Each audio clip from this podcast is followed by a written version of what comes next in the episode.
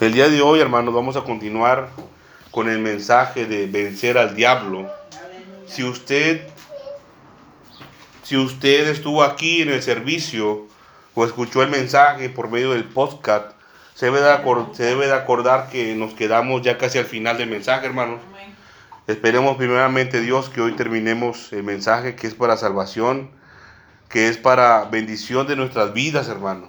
Porque el mensaje va dirigido a todo aquel, mis hermanos y mis hermanas, que han decidido separarse del mundo y convertirse en amigos de Dios, así como Abraham.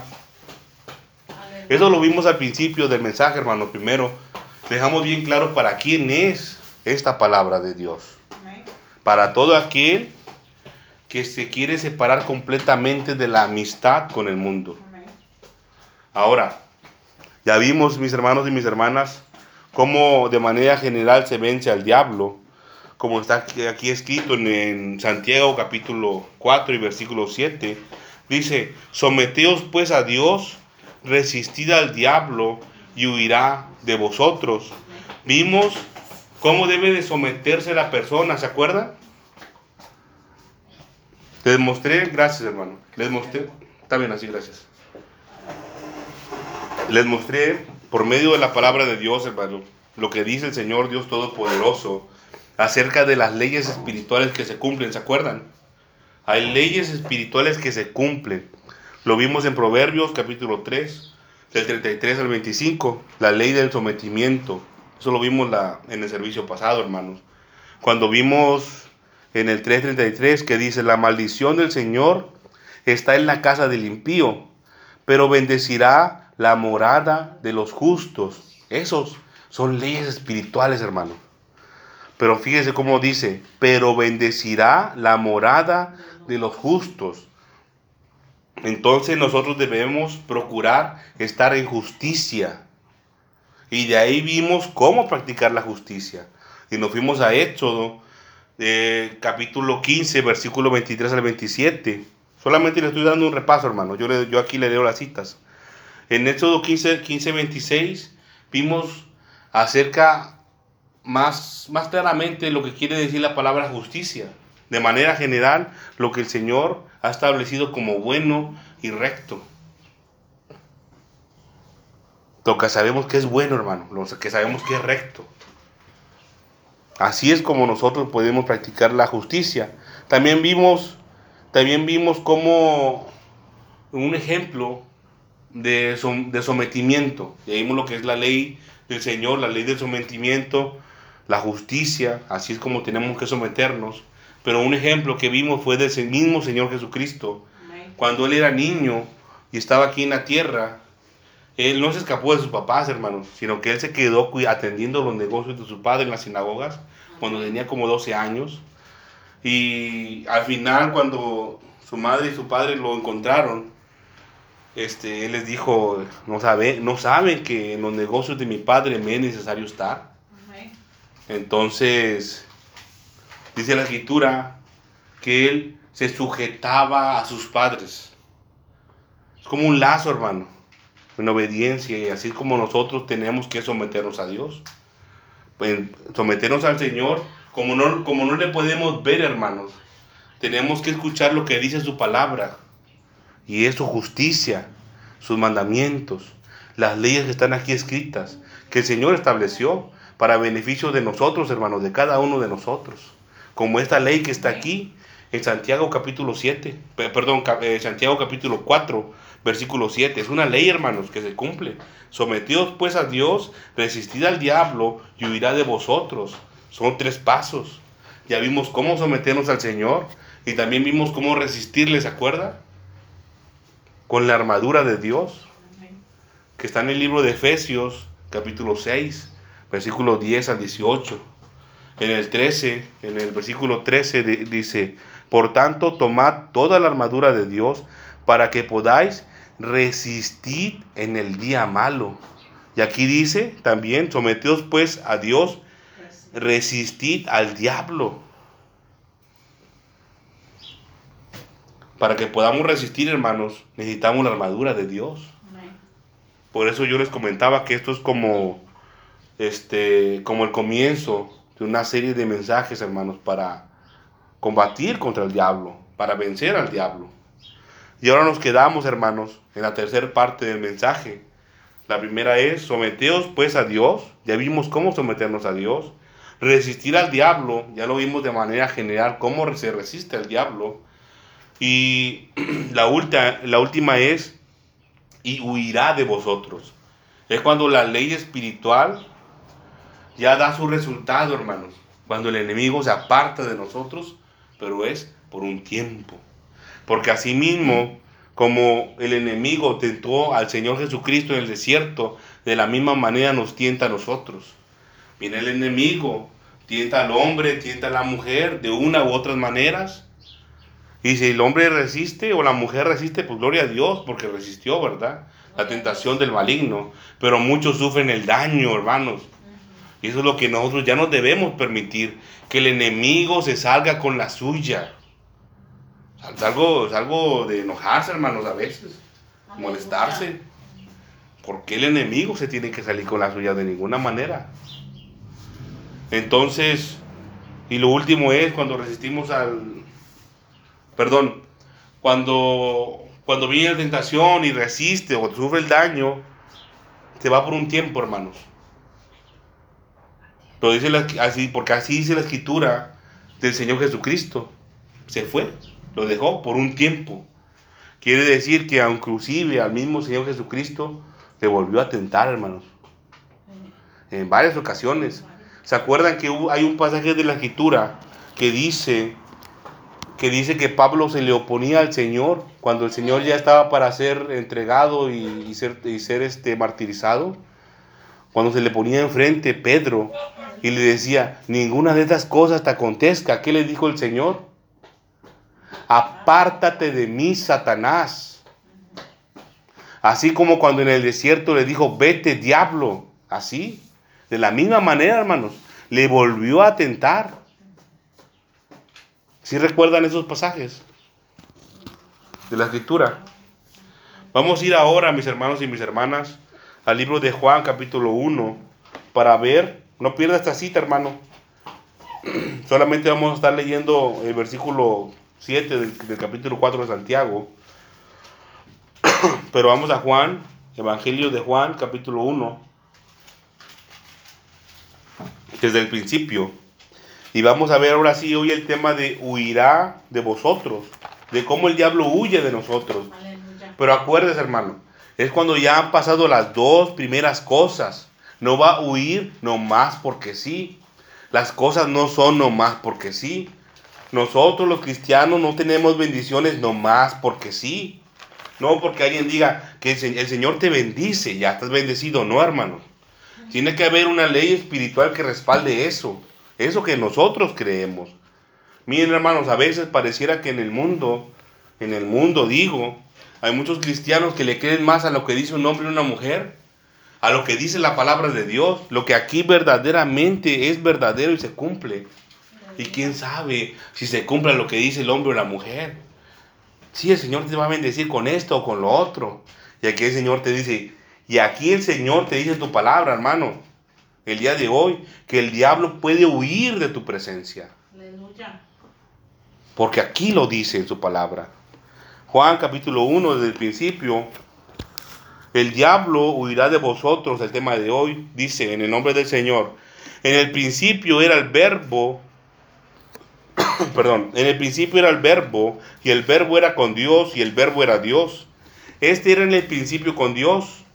Todas las cosas por Él fueron hechas, y sin Él nada de lo que ha sido hecho fue hecho. En Él estaba la vida, y la vida era la luz de los hombres. Otra ley espiritual, hermanos, en el, versículo 5 dice, la luz en las tinieblas resplandece y las tinieblas no prevalecieron contra ella. Otra ley espiritual que se cumple, mis hermanos y mis hermanas.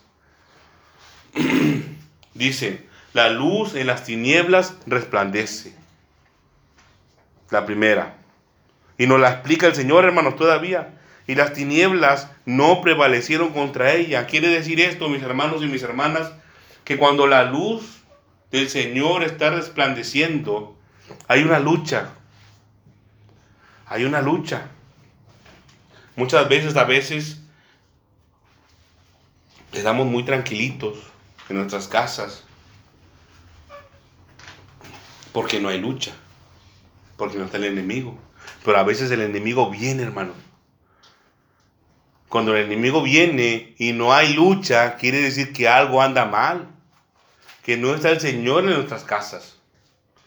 Pero cuando viene el enemigo a tentar y hay lucha, hay resistencia, porque es a lo que se refiere la, la palabra prevalecer, se hace referencia a la palabra de luchar, de pararse en contra de alguien. Cuando no hay resistencia, cuando hay resistencia, perdón, cuando hay resistencia quiere decir que entonces la luz del Señor Jesucristo está ahí. Está luchando, hay lucha, hermano.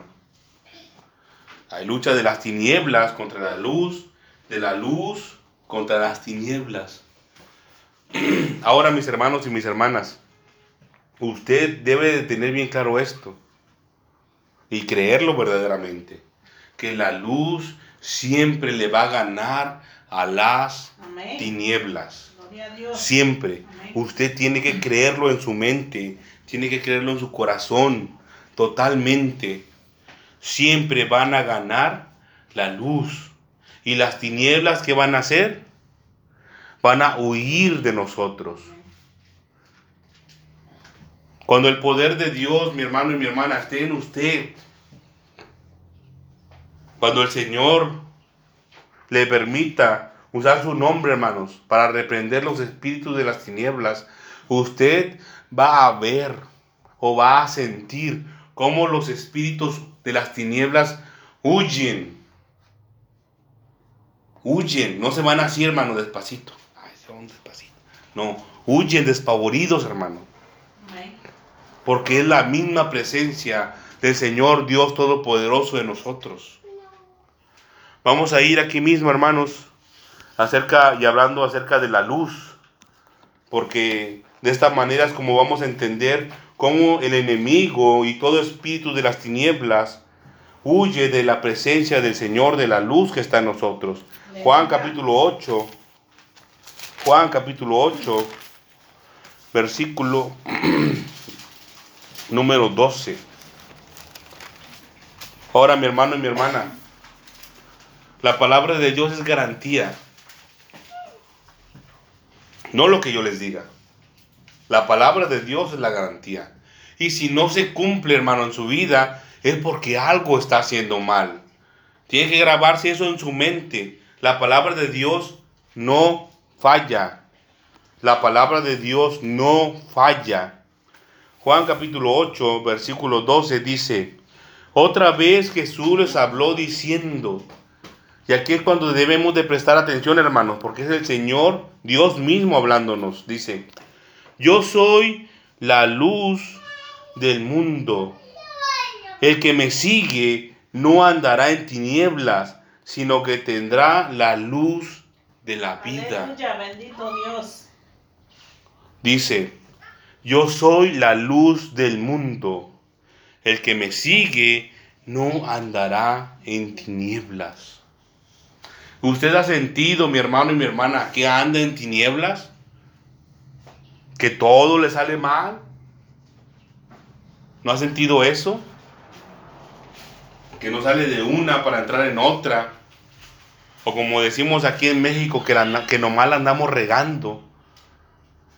Que a veces, no, a veces no controlamos nuestra boca y ya se nos salió una mala palabra. Ya se nos salieron... A veces no son malas palabras, hermano no, son como aquí las conocemos como maldiciones. A veces son palabras hirientes contra otro de nuestros semejantes. Palabras burlonas. Palabras malas. O como lo vimos hace ya mucho tiempo, palabras ociosas, de las cuales dice el Señor también que vamos a dar cuentas todos y cada uno de nosotros. ¿No has sentido eso, hermano?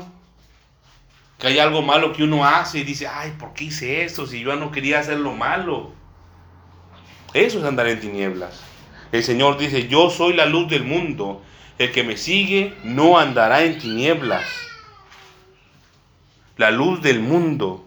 ¿A qué se refiere mi hermano y mi hermana? Que el Señor es la luz del mundo. Una verdad que está puesta ahí escondida, hermano. Dice el Señor que nosotros también somos la luz del mundo, dice. Nosotros, los cristianos, los hijos de Dios. Y dice, y nos pone como ejemplo, y dice, la luz, un candelero no se va a poner debajo de un almud, no lo va a poner debajo de una mesa, una lámpara. ¿Dónde se pone? Un foco. ¿Dónde va a poner un foco? ¿Allá abajo de la mesa? Arriba, para que alumbre todo. Y es lo mismo que hace el Señor Jesucristo. Él dice, él dice de sí mismo en Juan capítulo 1, que él dice que Él es la luz. Él es la luz de la vida que estaba en los hombres. Entonces Él es el que resplandece, hermanos. Es como si fuera un rayo, hermano, de luz que viniera aquí a la tierra. Ese es el Señor Jesucristo, mi hermano y mi hermana. La luz del mundo. No es que el, no es que el mundo emita una luz, sino que es la luz que viene al mundo. ¿Y de dónde viene, mi hermano y mi hermana? La luz viene del reino de los cielos. Porque dice aquí, yo soy la luz del mundo. La luz que viene al mundo. Dice, el que me sigue no andará en tinieblas, dice, sino que tendrá la luz de la vida. Sino que tendrá la luz de la vida. ¿A qué se refiere con la luz de la vida? la luz de la vida eterna, mi hermano y mi hermana. El que me sigue no andará en tinieblas, no andará en pecado, en condenación, sino que tendrá la luz de la vida. Así como dice ahí mismo aquí mismo en Juan capítulo 1. Vamos a ir rápidamente, mi hermano y mi hermana, al libro de Mateo, para ver este asunto de la luz de la vida, la vida eterna. Mateo capítulo 16, perdón, Mateo capítulo 19.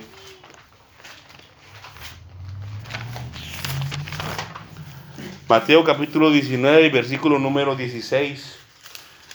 Aquí está escondido, hermano, el misterio, cuando el Señor dice, sino que tendrá la luz de la vida todo aquel que siga al Señor Jesucristo. ¿Y qué es esto, hermano? La luz, ¿qué beneficio es que tengamos la luz en nosotros?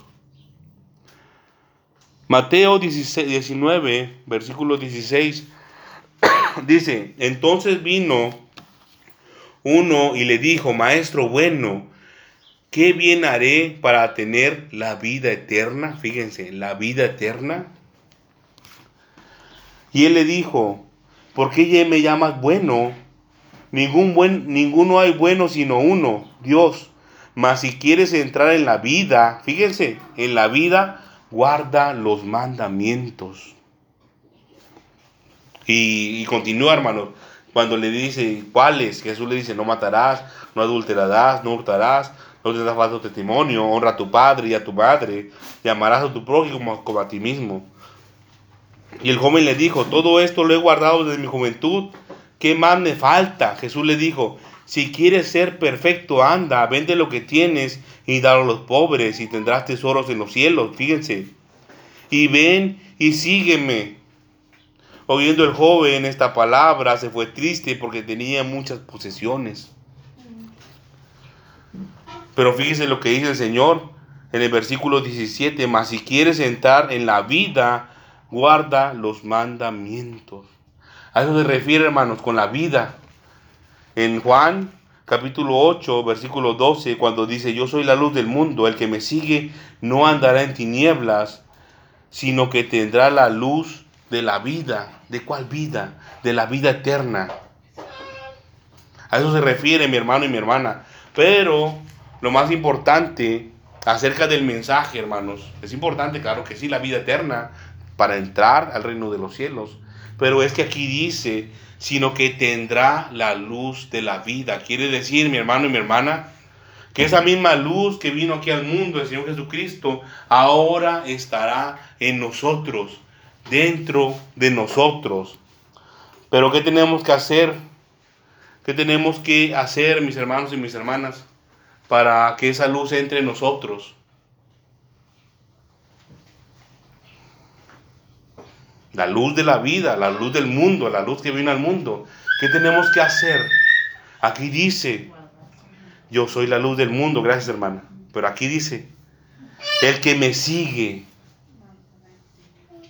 no andará en tinieblas, sino que tendrá la luz de la vida. Tenemos que seguir al Señor Jesucristo, mis hermanos y mis hermanas. No seguir al pastor, no tanto seguirme a mí, no seguir a alguien de, que mire ahí en la televisión, en el YouTube, en el Facebook, sino que seguir a la luz del mundo. Porque esa luz, mis hermanos y mis hermanas, es la que nos va a llevar a la vida eterna, al reino de los cielos. Imagínense que hay una luz que viene desde, afuera del planeta, hermanos, que viene y entra aquí. Y nos, y nos destella aquí donde estamos nosotros. Así como los rayos del sol entran a la tierra. De la misma manera entra la luz del mundo, la luz que resplandece el Señor Jesucristo. Ahora vamos a ver en Juan, aquí mismo, capítulo 15, cómo entra en nosotros, hermanos. Ya vimos que siguiendo al Señor, pero vamos a ver aquí en Juan capítulo 15 un versículo, un pasaje, hermanos, que a mí en lo personal me agrada mucho. Es la alegoría de la vid verdadera, así se le conoce, o la vid y los pámpanos, o la vid del Señor. A mí en lo personal este pasaje es de los que me llamó la atención cuando me empecé a acercar al Señor Jesucristo. Algunos piensan, hermanos, que toda la vida cristiana está resumida en este capítulo. Todo lo que es, es referente a la vida cristiana, aquí en este capítulo solo. Vamos a dar lectura, hermanos. Dice, ¿estamos ahí? Dice, yo soy la vid verdadera y mi padre es el labrador. Está hablando el Señor Jesucristo, hermanos. Quiere decir que el Señor es la vid verdadera. Y Dios Padre, el Señor Dios Todopoderoso, es el labrador. Dice, versículo 2, todo pámpano que en mí no lleva fruto, lo quitará. Lo quitará el Señor, hermanos. Y todo aquel que lleve que lleva fruto, lo limpiará para que lleve más fruto. Los que estamos aquí, hermanos, el Señor nos limpia con su palabra. Con eso son purificadas las almas, dice su, dice su palabra. Para que llevemos más fruto. Dice, ya vosotros estáis limpios por la palabra que os he hablado. De aquí para atrás. Dice, versículo 4, que es el importante, hermanos. Permaneced en mí y yo en vosotros. Fíjense, permaneced en mí y yo en vosotros. Como el pámpano no puede llevar fruto por sí mismo si no permanece en la vid, así tampoco vosotros si no permanecéis en mí. Quiere decir, hermanos, que si no permanecemos en el Señor, el Señor no va a estar dentro de nosotros. Y si el Señor no está dentro de nosotros, no va a haber luz dentro de nosotros. ¿Y qué, qué, qué pase con los espíritus de las tinieblas, hermano? Si no hay luz en nosotros. Y lo empieza a reprender sin poder de Dios, sin luz sin la presencia del Señor dentro de usted, ¿qué cree, qué cree que va a pasar? Se van a carcajear nada más. Le va a pasar como a los exorcistas fariseos o callejeros que andaban en la calle de exorcistas y le decían en el nombre del Señor, en el nombre de Jesús que predica Pablo. Estaban echando fuera a los demonios, hermanos. En el nombre de ese tal Jesús faltaba que dijeran nada más. Que predica Pablo. ¿Qué le dijo el demonio a los exorcistas fariseos? Que a Pablo A Pablo conocemos, decían, ¿verdad? Y Jesús sabemos quién es. Sabían quién era. ¿Saben quién, saben quién es el Señor, mis hermanos y mis hermanas? Prácticamente le estaba diciendo, y sé que no está en ti. Y la escritura dice que salieron todos golpeados por ese endemoniado. Todos golpeados, les arrancó las ropas, hermano. Dice ahí desnudos, ¿verdad? La escritura. Pero eso pasa cuando no hay poder, hermanos. Cuando el Señor no está en nosotros. Cuando nosotros no permanecemos en el Señor. Cuando dice aquí el versículo 4, hermanos, dice, permaneced en mí, el Señor está dando una orden. Y yo en vosotros, esto se convierte, hermanos, en otra ley espiritual que se cumple. Esto es, grábese en su mente, una ley espiritual que se cumple. Si usted permanece en el Señor, el Señor va a estar en usted. El Señor va a estar en mí si yo permanezco en el Señor. Y si el Señor está en nosotros, no tenemos nada que temer contra ningún espíritu de las tinieblas. Permaneced en mí y yo en vosotros. Esta parte de la escritura cuando dice y yo en vosotros y yo es una sola palabra, hermanos. Bueno, es una palabra formada de dos, pero lo que quiere decir es que es como un condicional. no, el Señor nos está condicionando a que si nosotros permanecemos en Él, Él estará en nosotros. Pero más que condicional, hermanos, quiere decir ponerse un lazo para sumarse al Señor, para agregarse al Señor. Es como si nosotros, hermanos, cuando permanecemos en el Señor, es como si nos estuviéramos amarrando al Señor, nos estuviéramos poniendo una cuerda y nos estuviéramos amarrando, nos estuviéramos juntando al Señor adhiriéndonos, como las plantas cuando son injertadas. De la misma manera, hermanos.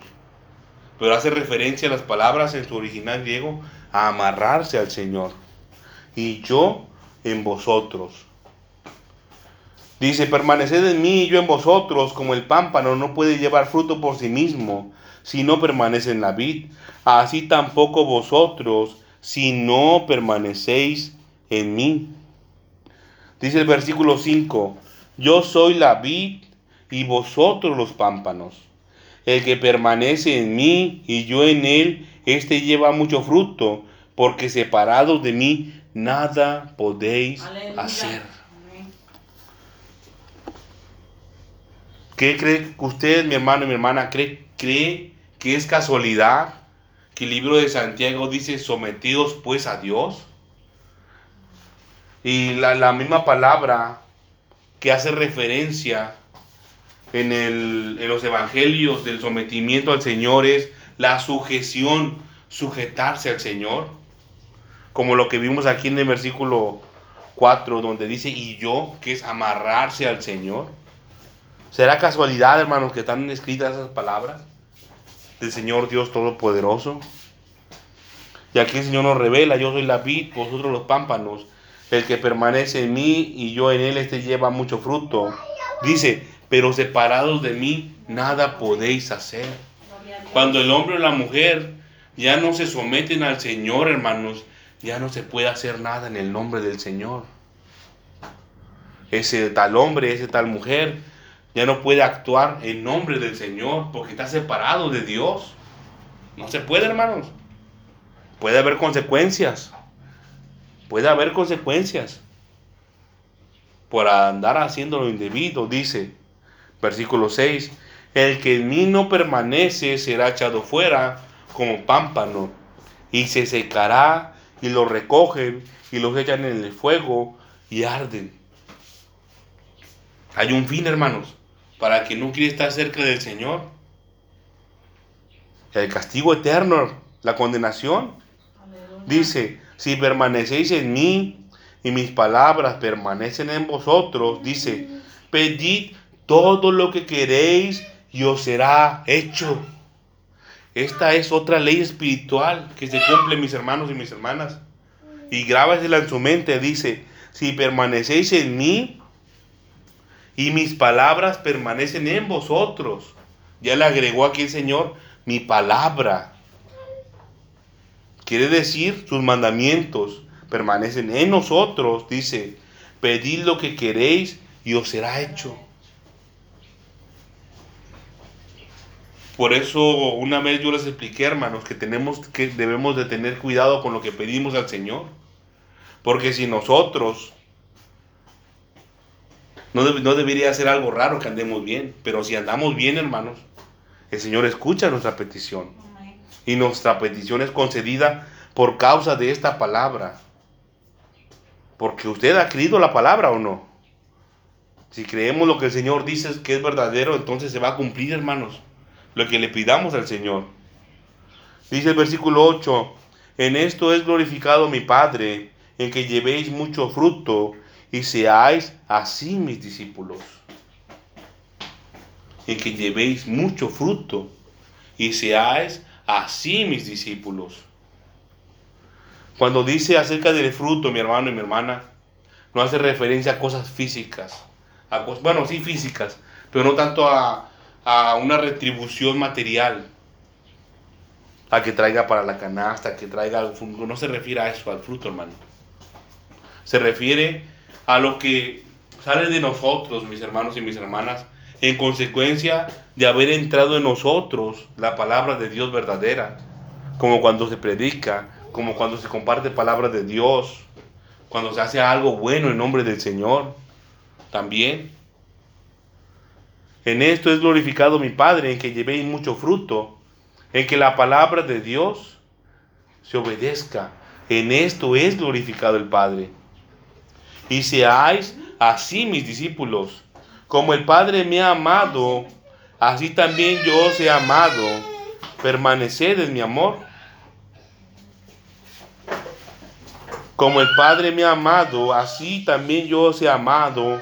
Permaneced en mi amor, dice. ¿Cómo permanecemos en el amor del Señor? Si guardareis mis mandamientos, permaneceréis en mi amor. Así como yo he guardado los mandamientos de quién? De mi Padre y permanezco en su amor. Así como el Señor Jesucristo se sujetó a su Padre Celestial y permanece en su amor. Así nosotros también Debemos de sujetarnos al Señor, amarrarnos, como dice ahí, cuando dice permanecer en mí y yo en vosotros. Sujetarnos a los mandamientos del Señor Jesucristo. Dice, y permanezco en su amor. Estas cosas os he hablado para que mi gozo esté en vosotros y vuestro gozo sea cumplido. Dice, este es mi mandamiento, que os améis unos a otros como yo os he amado. Aleluya. ¿Qué es el amor, mis hermanos y mis hermanas? ¿Alguien sabe qué es el amor? Lo que dice la palabra de Dios acerca del amor. Si no saben, ahí está, miren, la hermana Tera y tiene un, un, un cuadro acerca de 1 Corintios 13, de 4 al 8, el amor. El amor es sufrido, es benigno. El amor no tiene envidia. El amor no es jactancioso, no se envanece. No es indecoroso. Y viene toda la descripción del amor ahí. Pero ¿saben cómo yo, lo, yo cómo lo he resumido lo que es el amor? Es ser partidario de la persona a la que le decimos que es amada. Si yo le digo que yo amo a mi semejante, es que yo soy partidario de ese semejante. Yo quiero que le vaya bien y yo le apoyo de las formas que pueda. A eso es el amor, mis hermanos y mis hermanas.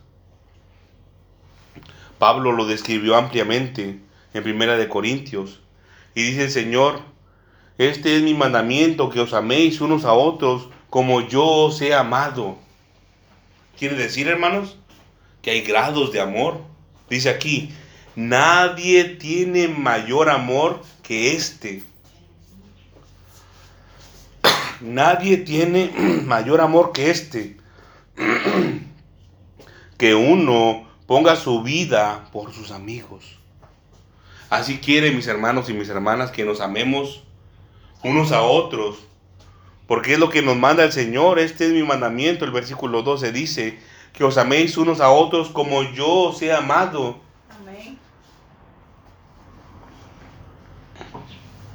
Y algunos piensan, mis hermanos y mis hermanas, que las bendiciones de Dios vienen de a gratis. Vienen porque sí, porque alguien lo dice con su palabra, porque alguien cierra sus ojos y le tiembla la mano así, y ya viene la bendición. No, mis hermanos y mis hermanas. Dice, nadie tiene mayor amor que este, que uno ponga su vida por sus amigos. Y así quiere, mis hermanos y mis hermanas, que nos amemos el Señor entre nosotros. Hasta lo último. Dice, vosotros sois mis amigos, si hacéis lo que yo os mando.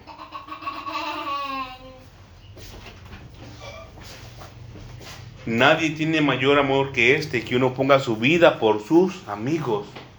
El Señor nos está diciendo amigos, dice, vosotros sois mis amigos si hacéis lo que yo os mando. ¿Quiere ser amigo del Señor Jesucristo usted? Yo sí. Entonces, ¿qué tenemos que hacer? Hacer lo que el Señor ha mandado. ¿Se acuerdan lo que decía el libro de Santiago acerca de la amistad con el mundo? Vamos a ir en Santiago 4, mis hermanos. Le dije que lo guardaran, ¿eh? Más una vez lo vamos a usar. Santiago capítulo 4. Versículo 4 dice, oh almas adúlteras, oh almas adúlteras, ¿no sabéis que la amistad del mundo es enemistad contra Dios?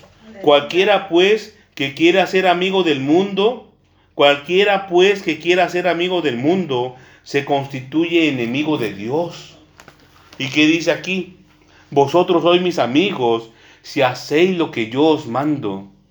Pero si hacemos, si hacemos lo que el mundo dice, hermanos, entonces nos convertimos en amigos del mundo y nos constituimos enemigos de Dios. Es ahí la importancia, mis hermanos y mis hermanas, de no escuchar lo que el mundo dice, no escuchar lo que el Facebook dice, lo que el YouTube dice, sino escuchar lo que dice aquí su palabra.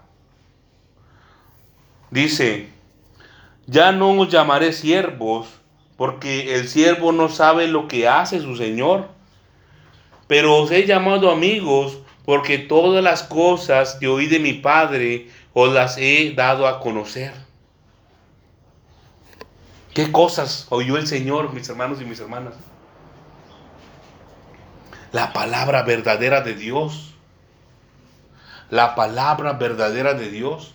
Como les hice un comentario la palabra de Dios, hermano, no se puede encerrar en estas hojas y papeles, en este papel y tinta. No se puede encerrar aquí, hermanos, la palabra de Dios. La palabra de Dios es muy grande. No se puede encerrar en un libro. La palabra de Dios es espíritu, hermanos. La palabra de Dios está viva. En el libro de, Jeremías, en el, en el capítulo 23, habla acerca de los sueños también, pero también de la palabra verdadera de Dios. Porque dice, si hubieras, si hubieran estado en mi secreto, hubieran escuchado mi palabra, mi palabra verdadera. Ya no os llamaré siervos, porque el siervo no sabe lo que hace su Señor, pero os he llamado amigos, porque todas las cosas que oí de mi Padre, os las he dado a conocer. Mire que muchas veces, mis hermanos, es despreciada la palabra de Dios. Cuando son leyes espirituales, leyes que se cumplen, hermanos, que el Señor Jesucristo las trajo desde el reino de los cielos hacia nosotros. Cuando, cuando él escuchaba mandamientos que había dado el Señor en el tiempo antiguo, pero predicados o enseñados por los hombres, el Señor les decía algo diferente. Oíste que fue dicho a los antiguos, no matarás. Y el Señor dijo, pero yo os digo que cualquiera que se enoje contra su hermano, ya se ha convertido en un asesino, ya lo ha matado, cualquiera que se enoje. Dice, versículo 16, no me elegisteis vosotros a mí, sino que yo os elegí a vosotros. Yo os he puesto para que vayáis y llevéis fruto y vuestro fruto permanezca, para que todo lo que pidiereis al Padre en mi nombre, Él os lo dé. Y como decía el, el, el versículo 7, que cuando pidamos, que pedid lo que queréis y os será hecho. ¿Y qué dice aquí el, el 16? Lo que pidieres en mi nombre al Padre, Él los lo dé. Entonces, ¿qué tenemos que hacer? Pedir a, pedirle al Padre, a Dios Padre, en el nombre del Señor Jesucristo, para que nos lo dé. Pero siempre y cuando permanezcamos en Él. Dice, esto os mando, que os améis unos a otros. Dice, si el mundo os aborrece, sabed que a mí me ha aborrecido antes que a vosotros.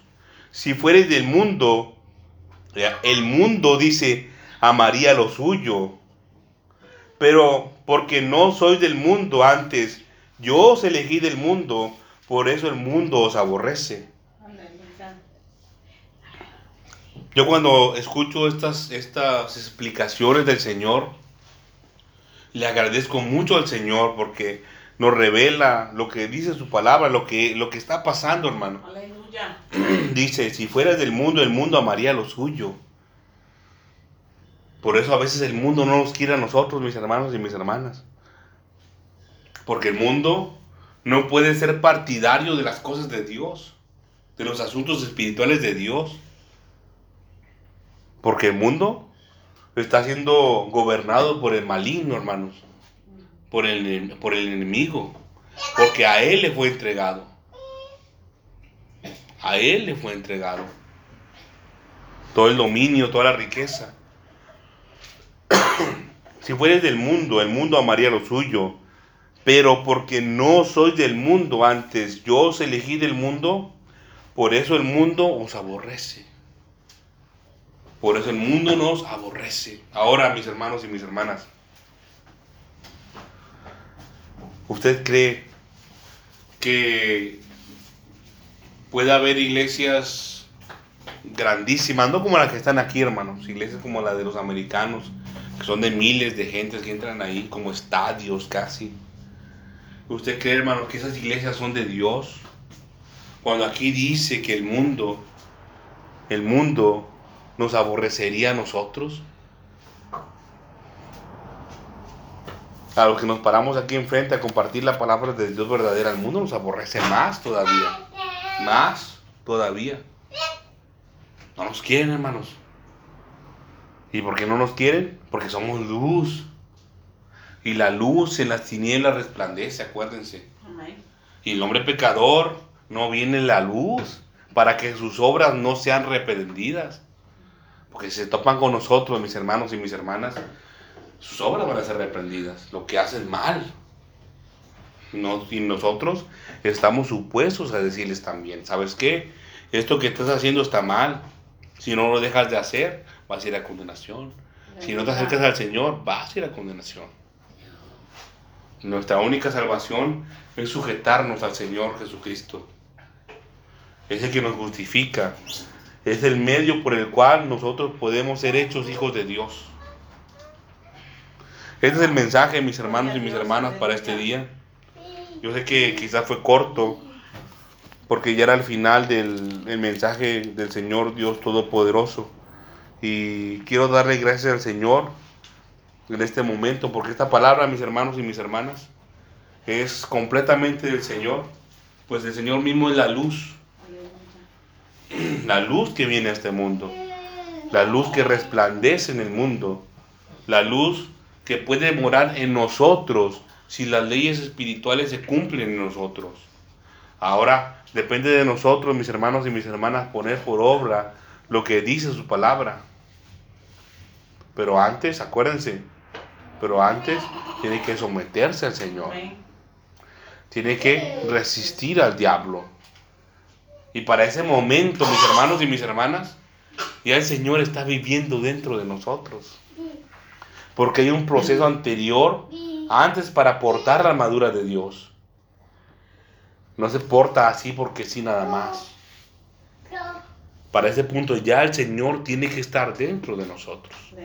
Vamos a ponernos sobre nuestros pies, mis hermanos y mis hermanas, y vamos a darle gracias al Señor por su palabra, por lo que nos ha revelado acerca de su reino eterno, de su reino de los cielos, de la luz que viene a este mundo.